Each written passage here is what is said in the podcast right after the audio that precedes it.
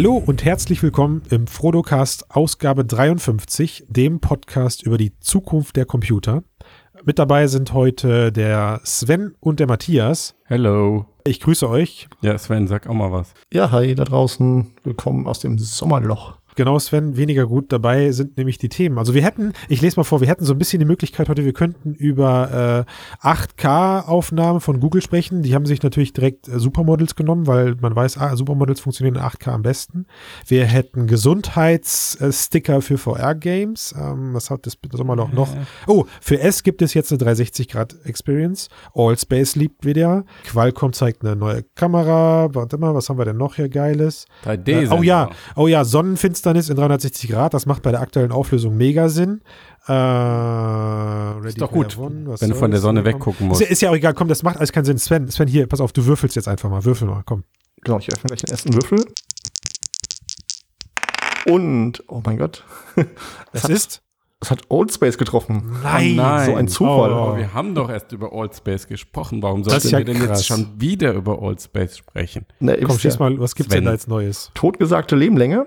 Nein. Vor zwei Wochen haben sie zugemacht und jetzt machen sie wieder auf. Sie haben einen Investor gefunden, den sie noch nicht kundtun wollen oder zumindest mal Leute, die ihre Zukunft sichern möchten.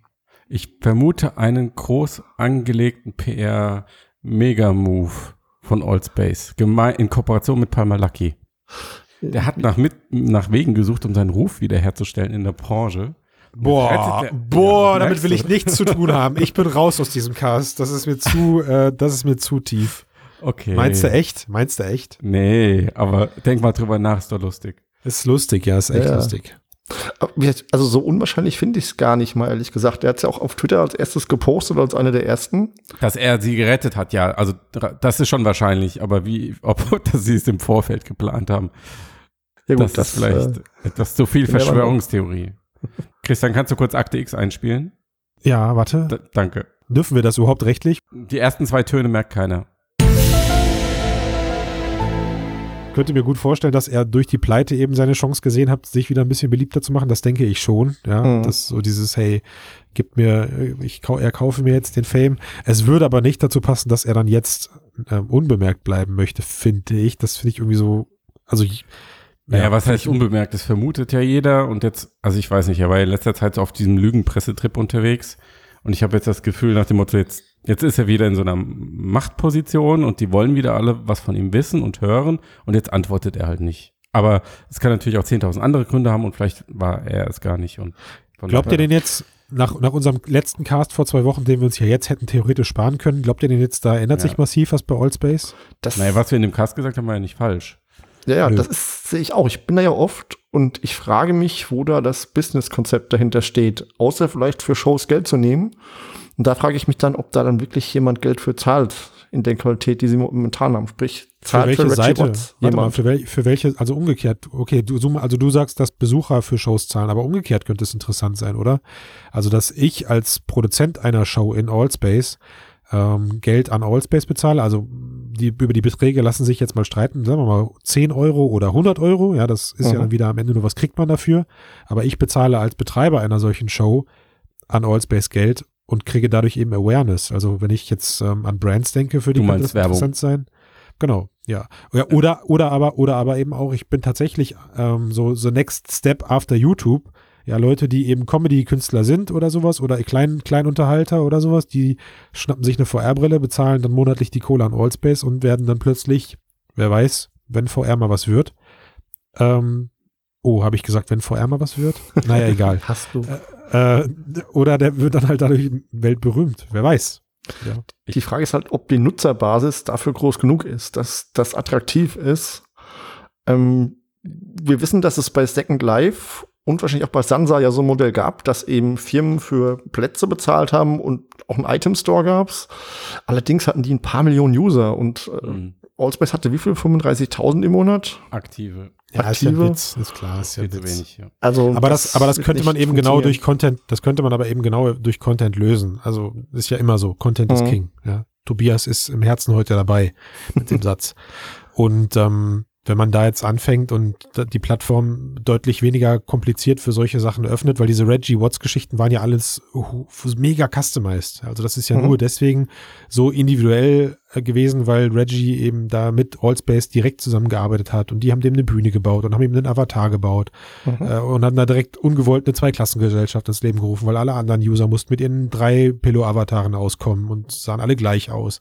Also ich hoffe es, ich hoffe es nur, dass wer, welcher Investor es auch immer ist, dass da jetzt aufgeräumt wird und A, entweder Leute entlassen werden, damit der ähm, Overhead nicht so groß ist und B, das Konzept halt komplett überarbeitet wird, weil an sich haben wir ja letzte Woche auch oder vor da die Woche auch gesagt, die, die Chancen für Social VR sind ja da, langfristig gesehen. Mhm. Also ja, kann ich mir einiges vorstellen, vor allen Dingen, wenn ich, was ich eben auch schon wieder zu Sansa rüberschiele, was die für ein Finanzierungskonzept eben haben. Und dasselbe könnte ich mir für Allspace vorstellen, also Verkauf von Items, von Gegenständen und auch, wie wir ja gesagt haben, von Veranstaltungen. Ja, keine Ahnung. Weiß ja. ich nicht. Das, ich halte das für super nerdy, diese Sachen. Also damit, damit schafft man sich halt auch so eine eigene Zielgruppe. Mhm. Glaube ich. ich aber vielleicht aber ich habe jetzt gerade nochmal schnell bei hm? Wiki geguckt, da steht, dass Second Life 2013 36 Millionen registrierte Benutzerkonten hatte. Mhm. Und rund um die Uhr, bla bla bla, 30 bis 65.000 Nutzer gleichzeitig eingeloggt. Genau. Ähm, das war 2013, das war ja schon der größte Hype vorbei, ne? Ja. Also schon viel, viel, viel, viel, viel mehr als das, was wir bei Allspace haben. Und selbst das, die Zahlen sind ja immer noch, noch ein Witz im Vergleich zu dem, was Facebook oder YouTube heutzutage schieben. Hm. Also da müssen sie schon sehr strecken, damit die für Werbung interessant werden, glaube ich. Also wir stellen fest, es bleibt schwer im Allspace und ja, ja, die Zukunft ist alles andere als sicher, würde ich sagen. Naja, hat ja, hat ja jetzt irgendwie auch nur bedingt Sinn, da weiter drüber zu diskutieren. Ich würde sagen, ähm, wir schnappen uns einfach mal wieder einen Würfel und schmeißen das nächste Thema raus, oder? Jo, ja. ich werf mal. Du machst? Ja. Was, was denn? Was jetzt? Oh mein Gott. Künstliche Intelligenz. Hm, mein Lieblingsthema. Das hat mir gefährliches Thema. da kann man immer so sich auf Fakten berufen, muss gar nicht groß ausschweifen. Man weiß alles. Aber in dem Fall ist es wirklich ganz interessant. Es geht um neuronales, ein, ein, Lernen, ein lernendes Netz, eine künstliche Intelligenz, die anhand von Bildern gelernt hat, realistische Straßenzüge nachzubauen. Also dem, diesem System wurden 3000 Aufnahmen, Originalaufnahmen von deutschen Straßen geliefert und anhand dieser Bilder, jedes Bild hat ein bestimmtes Layout, also da ist die Straße, das sind Bäume, das sind Autos und anhand dieser Bilder konnte es dann realistische Straßenzüge nachbauen. Mhm. Grafisch jetzt noch nicht so ausgereift. Das sieht eher so ein bisschen aus wie diese ähm, schlechten 3D-Scans aus Google Earth VR. Aber halt die Szenen an sich sind total authentisch. Also ich finde das sogar total schön, was da rausgekommen ist. Also für mich hat ja, das so, schon eine gewisse, so eine, ja, es hat für mich schon eine gewisse Ästhetik irgendwie. Es sieht mhm. alles so ein bisschen gezeichnet aus und wie so, ja. wie so ein Ölgemälde. Aber es ist nicht fotorealistisch noch. Nicht. Nein, nein, nein, das nicht. Also man muss auch fairerweise dazu sagen, ein Straßenzug ist aufgrund der Farbgebung auch sehr einfach zu rekonstruieren. Also, mhm. ne, so. Aber was, was halt interessant daran ist, ist, dass es nur aus 3000 Fotos gemacht wurde. Ja. Und ähm, in dem Video, was man ähm, bei dir im Artikel, den du geschrieben hast, gut sehen kann, ist, wie wie die Vergleiche aussehen, also welche Bilder es auch als Basis nimmt und wie sie diese dann eben abwandelt oder Teile daraus nur verwendet, also sie, diese künstliche Intelligenz, oh ja. mein Gott, ich rede schon über wie, als wäre es eine Person. Hör. Hör, Ken, ja. Kennst du den ne? Film? Ja, der ist gut. Mega. Ja. ja. Vielleicht sollten wir lieber über dem sprechen, statt über andere Themen, aber beim nächsten Mal. Ich hab, ich finde das geil und ich bin auch ein Fan von äh, prozedural generierten Content. Ich finde mhm. das irgendwie eine coole Nummer. Ja, du nicht, Sven? Das klingt so ja, ich nicht. Also es gibt bei Spielen gibt es ja einige prozedural generierten Spiele.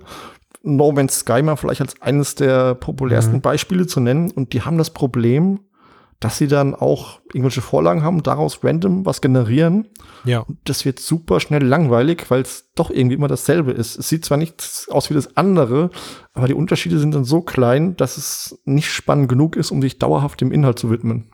Aber das Problem hättest du ja nicht, wenn das nach der gleichen Systematik wie die Realität aufgebaut wäre, oder? Weil das machen ja typischerweise auch die Entwickler. Also jetzt GTA, er, der, dieser Entwickler der KI hat ja auch GTA als Just, als Anwendungsszenario äh, bezeichnet, dass er versucht, die digitalen Straßen in GTA durch reale zu ersetzen, die von der KI berechnet wurden. Mhm. Und dann hast du ja eigentlich schon dieses dynamisch und authentisch gewachsene der Realität in, in dem Spiel. Also das, was Entwickler normalerweise versuchen zu, äh, ähm, nachzubauen. Das glaube ich eben nicht, weil wenn man sich GTA mal anguckt, lebt die Stadt davon oder diese ganze Spielwelt, es gibt ja noch mehr als die Städte, von der großen Abwechslung, dass du halt eine Stelle hast, wo es Meer ist, dann hast du, was weiß ich, dann hast ja. du irgendwie ein Hochhaus gegen flache Häuser und das mhm. ist halt alles äh, manuell gemacht, nicht generiert. Aber du würdest jetzt behaupten, dass prozedural generierte Games schnell langweilig werden, weil sie halt aufgrund ihrer, ihrer optischen Erscheinung nicht, nicht, nicht anmutig sind? Also, weil sie nicht ab, genug Abwechslung haben. Ne? Genau, sie bieten nicht genug Abwechslung. Aber, also sorry, ich stelle jetzt mal eine rhetorische Frage, aber fällt euch denn nichts Besseres als ähm, No Man's Sky ein? Diabolo ist auch prozedural und macht Spaß. Nein. Oder was meinst du jetzt? Ein Spiel, in dem, in dem Millionen Jahre versenkt wurden. Minecraft. Das ist aber nicht prozedural generiert. Natürlich ist das prozedural generiert. 100 Prozent. Nee, nee. Je, doch. Wenn, wenn du da anfängst, hast du doch die flache Welt und dann bauen die User doch alles auf. Mm -mm, mm Minecraft ist zu 100% prozedural. Du baust, ja, du veränderst die Welt, aber genau das ja. macht diesen Charme ja dann am Ende aus. Aber du hast jedes Mal, wenn du eine neue Welt erstellst, wird diese, wird, oder jedes Chunk, was da drin existiert, wird prozedural mit einer Höhle, mit Diamanten. Also es gibt gewisse Anteile, die halt jede, jeder Chunk immer enthalten muss oder könnte oder sonst irgendwas. Ich kenne das mhm. nicht genau, aber mhm. letzten Endes ist es ähm, vollkommen prozedural generiert und halt auch mittlerweile dann gibt es ja verschiedene Binome, also verschiedene geografische ähm, mhm Eigenschaften, weiß ich nicht, Schneelandschaft, Dschungellandschaft, äh, Wüstenlandschaft. Und selbst die liegen, ein, die liegen einem gewissen Algorithmus, wie sie sich dann prozedural generieren. Also das ist halt mega spannend, dass ähm, diese Systeme dahinter zu entwickeln und am Ende dann auch zu benutzen, weil äh, mhm. diese Spielprinzipie sich genau für das eine, für, äh, am besten eignen, was ihr mit GTA gerade beschreibt, was No Man's Sky versucht und was ähm, Minecraft aktuell in Perfektion gemacht hat, nämlich die Exploration. Also Sachen erkunden, die eben nicht also sie, du weißt eigentlich wirklich, nicht mal ein Entwickler hatte Hand da dran. Naja, aber geh mal in Minecraft rein, in eine neu generierte, prozedural generierte Welt. Sie ist einfach tierisch langweilig und was es interessant macht, sind die Leute, die kommen und dort Dinge bauen. Deshalb bist du ja, auf Servern. Das, was der Bock macht, ist sie zu erforschen. Sorry, das nee, nee, man baut. Minecraft ist ein Bauspiel. Du, du Nein, baust also, alles. Na, dann spielst du es äh, anders als ich. Also ich hatte immer Bock darauf, zumindest damals, als ich diese Zeit noch hatte, in dieses Spiel zu stecken. Äh, Gott bewahre sie. Ähm, das Geile war eigentlich eben, sich halt tief in diesen Boden reinzugraben. Und natürlich hast du auch irgendwo dann deine Basis oben gebaut. Ja, es baut ja alles aufeinander auf, dass du besser wirst. Also diese, dieser Evolutionsgedanke, der da drin ist. Ähm, ne? Also baue mhm. dir geilere Sachen und dann kannst du geiler forschen oder kommst schneller voran im Spiel oder kannst coolere ähm, Materialien abbauen, benutzen oder sonst irgendwas. Mhm. Aber nichtsdestotrotz ähm, obliegt dem Spielprinzip als Kerngedanke eben, hey, jedes Mal, wenn du auf New Game drückst, hast du eben eine blanke, neue, komplett generiert, also komplett unbeleckt generierte Welt, die eben keinem Designer zugrunde liegt. Ne? Und mal zurückgedacht, also es gibt ja auch Spiele, die halb äh, prozedural sind, also zum Beispiel damals schon Oblivion, weiß ich noch, wie das für ein Riesenaufschrei das war, also ein positiver Aufschrei, dass mhm. zwar die Spielwelt ähm, per Hand generiert wird, aber eben, wie das so aus dem Bereich der Computerspiele mittlerweile normal geworden ist, die ganze Landschaft, also Bäume, Wiesen, Täler, Wasser, das wurde prozedural anhand von physikalischen Eigenschaften generiert, also wie die Bäume dann wachsen und sowas, ne? Und das Ziel dahinter ist ja, dass du eben nicht nur abstraktere Welten generierst, sondern dass du am Ende auch Welten generierst, die gewissen Eigenschaften obliegen, wie jetzt zum Beispiel mhm. angeblich ja in No Man's Sky das gesamte Universum in sich schlüssig entsteht, mit den Abständen der Planeten zueinander und der Sonne und was weiß ich was. Also ich finde es spannend. Mhm. Also ich, ich gebe euch beiden recht. Das ist einfach. Das genau, ist sehr gut. Das ist Aber ich glaube, es wird auch darauf hinauslaufen. Also mal angenommen, wir generieren in Zukunft wirklich immer weitläufigere, größere virtuelle digitale Umgebungen, weil wir auch neue Interfaces haben, um die irgendwie zu besuchen. Mhm. Ähm, dann glaube ich, braucht es beides. Du brauchst irgendeine Art von künstlicher Intelligenz, die dir dabei, dich dabei unterstützt, das zu generieren, weil für Entwickler ist das einfach zu viel Arbeit. Ich meine, guck dir mal die Budgets an, wie teuer der ganze Scheiß ist. Das kann ja niemand, kann ja niemand mehr bezahlen. Mhm. Dann brauche ich, glaube ich aber, dass du trotzdem die menschliche Kreativität benötigst. Zur Veredelung. Diese, genau, genau, zur Veredelung. Ja. ja, um dem, dem Ganzen was Besonderes zu geben. Mhm. Und ich glaube, das werden wir die nächsten zehn, also die nächsten Dekaden immer wieder sehen. Jede, jede, jede, ja. alle fünf Jahre kommt irgendwie ein Machtprojekt raus, was prozedurale Inhalte hat oder prozedural funktioniert äh, und auch immer, glaube ich, diesen Explorationscharakter nach vorne treibt, weil ich glaube, nur so hältst du User dauerhaft bei der, bei der Stange und genau kannst du es eben auch wirtschaftlich überhaupt abbilden, wenn du eine Welt generierst, wo du den Usern versprichst, du hast die Chance, etwas absolut Einmaliges zu entdecken, wovon nicht mal wir wissen, dass es existiert.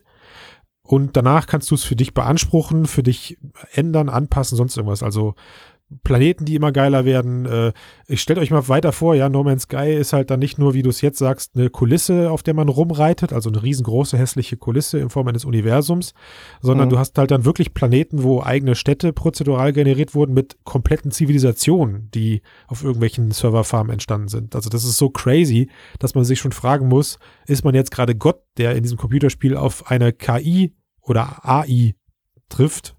Ja, Du erzählst, glaube ich, gerade das, die was die da, Skymacher erzählt haben. Alter Schwede, ja. Ich bin. Äh, ja. Ich höre auf jetzt. So, harter Cut. Ich nehme jetzt die Würfel. Ist okay? Würfeln. Ja. Würfeln. Ja. So, äh, okay. Ich, ich schüttel ein bisschen fester als ihr. So.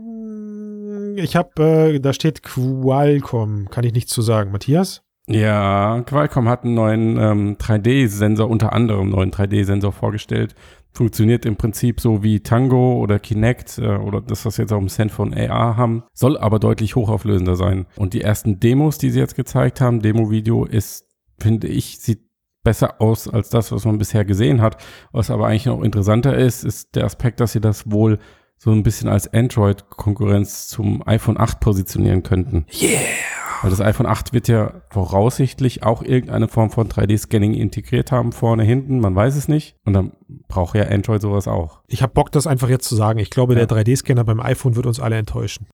Ich glaube, es wird keinen geben beim iPhone 8, sag ich Gesicht, mal. Gesichtsscannen zum Entsperren und das war's. Aber egal, das, ich ja, auch. Ja, genau. Mhm. Also ja, was ist, was hast du da jetzt aufgemacht für eine These? Ich meine, klar ist. Nö, gar keine These. Feststellung. Okay, gut, weil ja. ich meine, höher aufgelöste Hardware ist immer geil, oder? Mhm. Klar, bei mhm. diesem, aber bei diesem 3D-Scanning kam besonders, finde ich, weil das, was ich am Zenfone AR gut fand, war halt diese Möglichkeit, 3D-Scans zu machen in einer realen Welt. Nur weil sahen, sehen die halt alles andere als schön aus. Und mit jeder Schippe, die, die wir da jetzt drauflegen können, wird das wesentlich geiler. Mega. Und ich hoffe auch, ja. dass das passiert. Also du hast, ich liebe deinen Vergleich, den du mit diesem Nokia ähm, Fotos gezogen ja. hast in, dem, in deinem Test, weil ich habe jetzt noch immer irgendwo auf meiner, auf meinem NAS zu Hause ein 320 mal 320 großes Pixel-Video von meinem damaligen Nokia 6230, von meinem legendären 18. Geburtstag. Beautiful. Beautiful, wirklich. Also dieses, dieses kleine Schnipsel, den gebe ich nicht mehr her. Das ist wie so eine kleine Briefmarke, an der ich festhalte. Und das war damals einfach das Highlight und ich hoffe einfach, dass das mit dem 3D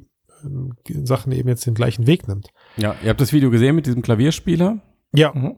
Ja, ja, also das sieht schon nicht schlecht aus. Also Tut wenn du Punktewolken ja. 3D-Videos mhm. mit der Qualität aufnehmen könntest, super. ist schon ziemlich cool. Also ich bin mhm. gespannt. Soll in Geräte ab Anfang 2018 rauskommen. Also ich tippe, das S9 ist wahrscheinlich irgendwie ein Kandidat vielleicht. Ah, das ist, nee, das ist zu optimistisch. Meinst du? Glaube glaub ich auch, ja. ja. Qualcomm meinte zumindest, es wird ab ähm, Anfang 2018 verbaut. Ich bin eher mal gespannt, wann wir jetzt wirklich mal von 4K-Displays in den Smartphones sprechen. Also ob das mit dem S9 schon. Ja, aber die brauchst du halt nicht unbedingt. Also für die ah, normale Nutzung brauchst du es ja, nicht. Ja, ja, mhm. ja. ja dann, dann, da ist halt die, die Batterieleistung wichtiger. Aber was Qualcomm ja. auch noch gezeigt hat, ist einfach dieses ähm, Doppellinsen-Tracking, so wie es jetzt mhm. auch in diesen autarken Daydream-Brillen drin ist.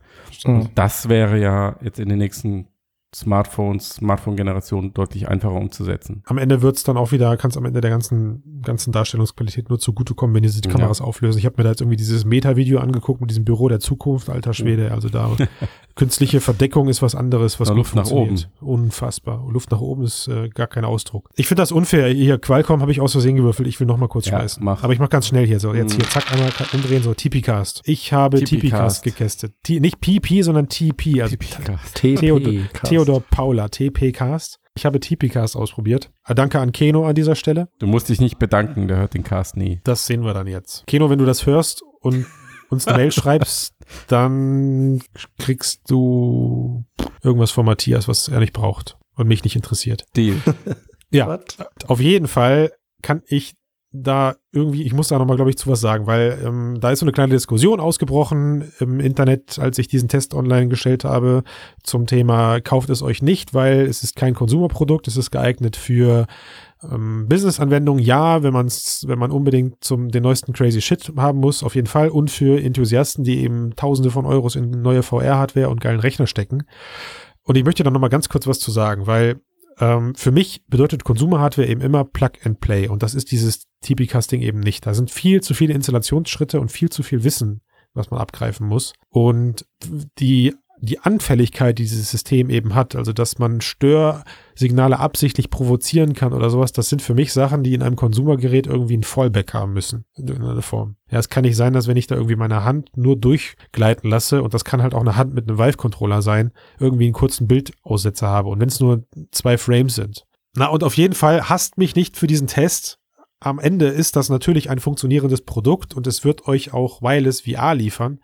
Aber kauft es euch wirklich nur, wenn ihr euch bewusst darüber seid, dass ihr am glücklichsten damit werdet, wenn ihr dieses Teil an die Decke schraubt, euch Mühe gibt bei der Ausrichtung. Und danach werdet ihr eigentlich feststellen, dass Wireless VR nicht der heilige Gral ist, um VR geil zu machen, sondern dass der Tracking Space größer werden muss.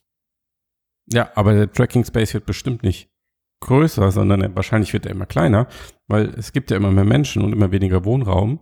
Hm. Ähm, von daher werden wir irgendwelche, dauerhaft irgendwelche anderen Lösungen brauchen, denke ich, als Room Scale VR. Du meinst, wir leben irgendwann so in asiatischen Verhältnissen, ja? Naja, die Asiaten leben ja schon in asiatischen Verhältnissen und die sind ja jetzt nicht unbedingt eine, die sind ja, ja jetzt, sind ja nicht unbedingt eine kleine Zielgruppe, ne? Nee, nee, das stimmt, so. ja. An was hast du da gedacht? An Gehirnchips. Aber ja. Aber da wir noch, da wir da noch ein bisschen weiter weg sind, sind vielleicht, vielleicht VR-Laufbänder eine Zwischenlösung. Oder was meint ihr? Boah, auf das Thema bist du jetzt einfach so gekommen oder hast du Ja, gewürfelt? einfach so.